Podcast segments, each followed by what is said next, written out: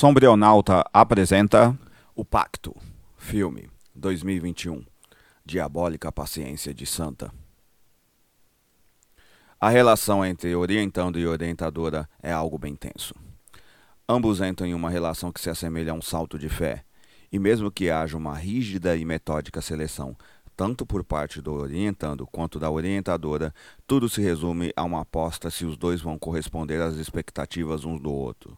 Falo especificamente de orientando e orientadora por ter vivido isso quando cursei o mestrado.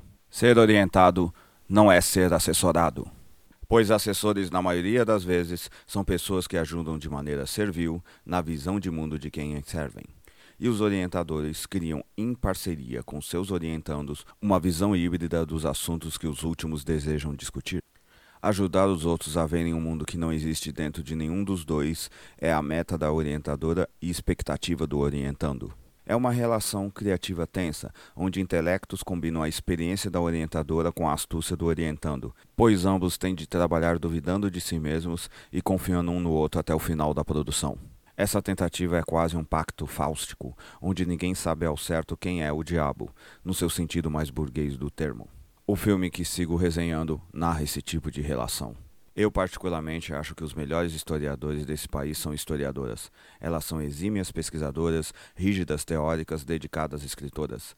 Dados, teoria e forma manuseados por tais pessoas são excelentes e procuram revelar e expor realidades que só podem ser apresentadas pelo alinhamento dessas três práticas, criando a diegese específica capaz de emular o tempo e espaço reais do assunto discutido por meio de uma narrativa científica. As acho brilhantes, enfim, porque conseguem executar esse movimento de maneira tão competente que parece fácil. Aí você tenta fazer a sua narrativa e sente que está em uma temporada no inferno, e seu único guia para sair disso é a entidade diabólica que você escolheu como seu gênio. Embora este filme não narre uma orientação entre historiadores, tenta descrever o período que o jovem poeta Tarkil Bianvin, Simon Binevierg, foi orientado pela escritora Karen Blixen, Bert Newman. Bianvi é alguém habilidoso com as palavras, tendo escrito um livro de poesias que vem a chamar a atenção de Blixen mais pela paixão que ele tem de ser um escritor do que pela escrita em si mesma. Tal premissa é que organiza o filme a mostrar uma coisa fascinante. Quanto mais apaixonada é uma pessoa por seu ofício, mais disciplinada ela se torna, estabelecendo com sua profissão uma relação luciferiana.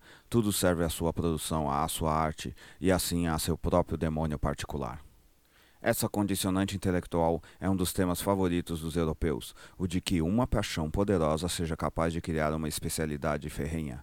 Com o tempo, e a experiência, os melhores passam a reconhecer essa mesma paixão ainda infante em seus colegas mais jovens. O filme chama isso de diabo. E acho que é mesmo. Quando falta um Deus que nos ajude, o jeito é criar um gênio que nos atenda. O sombrionauta, em certa medida, é o meu. Esse tipo de paixão pela diegese, por tornar literal o que é mental por meios materiais, acaba tomando, moldando e exigindo que se viva para a escrita, quase num processo de possessão demoníaca. Sendo assim, é um exercício do devir. Afinal, a superação de si material é a temporalidade do diabólico. Aqui entra a orientadora, no caso Blixen. Ela vislumbra em Bianvi essa paixão melhor do que ele mesmo percebe motivo pelo qual o jovem deseja essa orientação. Um pacto entre os dois é firmado. A orientadora coloca como condicionante que Bianvi aceite seus conselhos sem contestação e, em troca, ela o protegerá sempre. Esses conselhos incidem em que ele se emancipe de si mesmo, de sua vida mundana, de sua relação com sua esposa, Great Biovin, Nana Skrarhoop Voss, e o filho de ambos. Afinal, para criar o fantástico é necessário sacrificar o medíocre. Isso não quer dizer que um é melhor que o outro, e é isso que Torgel deve entender junto com Blixen. Então não é uma relação que apenas um sofrerá mudanças em seu íntimo. Ambos vão passar por uma metamorfose. Quando você está sofrendo literalmente uma orientação, sua orientadora deve ver seu potencial sem esquecer suas falhas. Então a crueldade é tônica, assim como a fé que ambos podem se superar. Lembro que um dos momentos mais bonitos de minha orientação pessoal é quando eu havia entregado um capítulo e minha orientadora o analisou. Abrimos o arquivo do Word e ela calmamente me explicou porque aquilo tudo era mais horrível do que um acidente automobilístico. Minha orientadora veio a me explicar suave e firmemente como usar as palavras para explicar o que os fatos deveriam dizer, de minuciosamente escolher cada elemento da escrita, sejam vírgulas, sejam pontos finais, de invocar e expulsar verbos, de conjugá-los para criar cada simples parágrafo e assim criar um todo nada ingênuo. Recordo que foi apenas uma página e demorou quase uma hora para ficar reestruturada, mas aí, enquanto ela me explicava e eu executava, repassei mentalmente toda a minha vida de intelectual até aquele momento, todas as dificuldades de ter estudado em escolas públicas, em cursos técnicos, em ter desenvolvido quase toda a minha inteligência de maneira autodidata, e finalmente achar alguém que me ajudasse, honestamente e metodicamente, a organizar tudo isso. Isso explica o porquê, em uma cena que Torqueld escreve algumas páginas para Blixen, eu estava mais tenso que o coitado. Sei como é difícil escrever para alguém que você admira intelectualmente. Escrito esse que também irá afetar a reputação dela. O filme tenta criar essa esfera sobre Blixen, de ser quase uma bruxa, uma feiticeira, alguém dominador que está submetendo o outro por algum objetivo satânico. E está. Escrever é algo diabólico por excelência, e não existe escritor que não se sinta atraído a escrever para o diabo. Aqui no caso é a orientadora, acreditem, é mais fácil corresponder com Lúcifer Estrela da Manhã.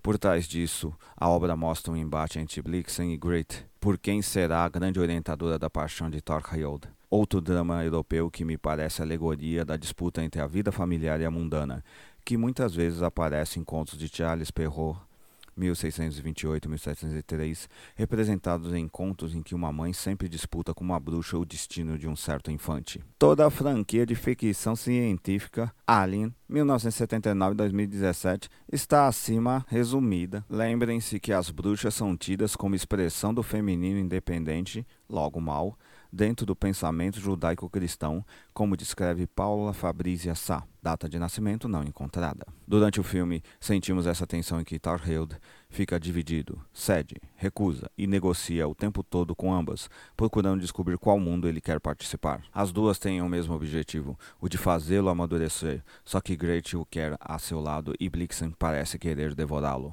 No decorrer de qualquer orientação, em dado momento, isso parece acontecer. É uma luta e uma negociação com sua orientadora escrever algo que ela aceite, sem ser por demais servil, nem também atrevido demais.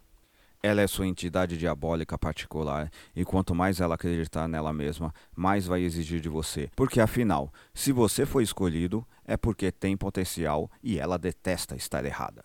Logo, não a decepcione pelo seu próprio bem. Ao final, não é a escrita que importa para os dois, e sim o relacionamento que ambos criaram sob uma paixão comum.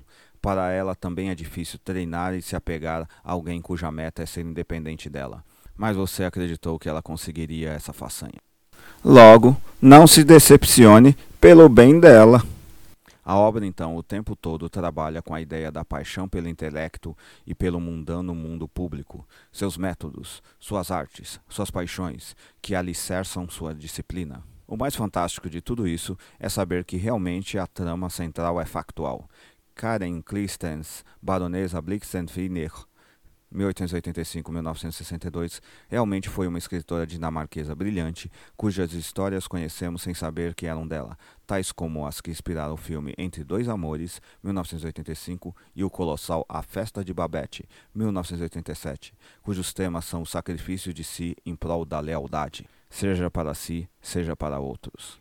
E Torgel Bianvi, 1918-2004, é que escreveu a obra que este filme se baseia, Pacto, minha amizade com Karen Blixen, 1974, justamente tentando descrever esse misto de horror e agradecimento por Blixen tê-lo orientado. No final, apenas sobra a amizade dura e sincera entre dois apaixonados por uma mesma paixão, essa fraternidade de ofício, esse amor pela escrita. Eu agradeço sinceramente a minha orientadora por ter me atormentado por quase três anos para que eu revelasse o que acreditava estar em mim e que ela conseguiu vislumbrar melhor do que eu. Mas não contem a ela, pois sou tímido e arrogante. Logo me recuso a dar o braço a torcer o quanto ela foi e é importante para mim, não como intelectual, não como a grande historiadora que ela é não como a grande teórica que ela exige ser de si, apenas como minha grande amiga de ofício.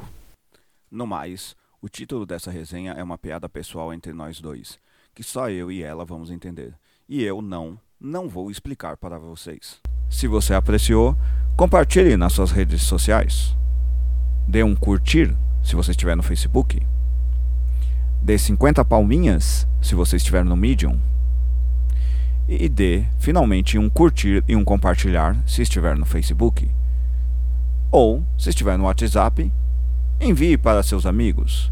Até mais. Até a próxima. Obrigado.